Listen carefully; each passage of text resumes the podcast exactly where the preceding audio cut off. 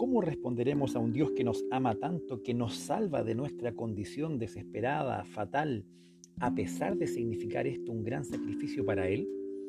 La carta de Pablo a los romanos nos ayuda a responder a esta pregunta. Bienvenidos a Teología Flight. Esta epístola, majestuosa por lo demás, enfoca el Evangelio, las buenas nuevas de lo que Dios hizo por nosotros por medio de Jesucristo. Este Evangelio es poder de Dios para salvación de todos los que creen, de los judíos primeramente, pero también de los gentiles. Al principio, recibimos el relato de la obra de Dios en Cristo por la fe. Creemos que Cristo llevó sobre sí nuestro pecado y confiamos en Él para nuestra salvación.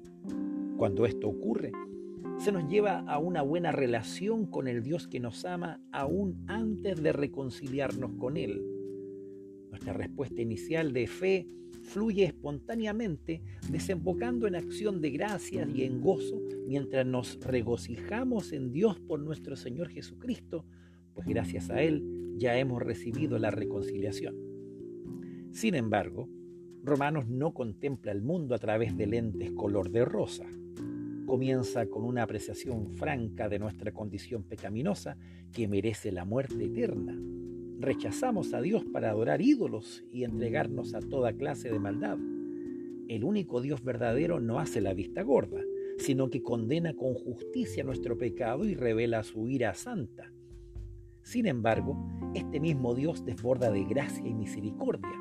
Es justo y a la vez el que justifica, llevándonos a una buena relación consigo por medio de Cristo. En el capítulo 11, al concluir Pablo su exposición del Evangelio, no puede menos que exclamar asombrado en adoración. Qué profundas son las riquezas de la sabiduría y del conocimiento de Dios. Qué indescifrables sus juicios e impenetrables sus caminos. Porque todas las cosas proceden de Él y existen por Él y para Él. A Él sea la gloria por siempre. Amén.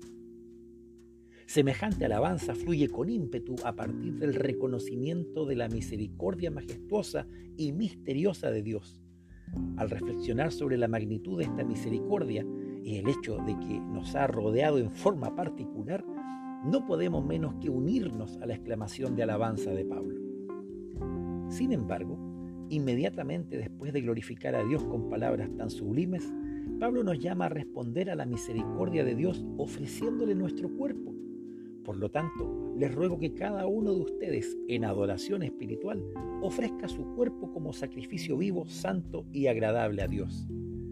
Las buenas nuevas nos instan a ofrecer nuestro cuerpo, no en la muerte, sino al vivir cada día para Dios por el poder que nos imparte en el Espíritu. Los capítulos 2 al 16 de Romanos nos aclaran en detalle cómo vamos a hacerlo, mediante la renovación de la mente el ejercicio de los dones espirituales y una vida de amor activa.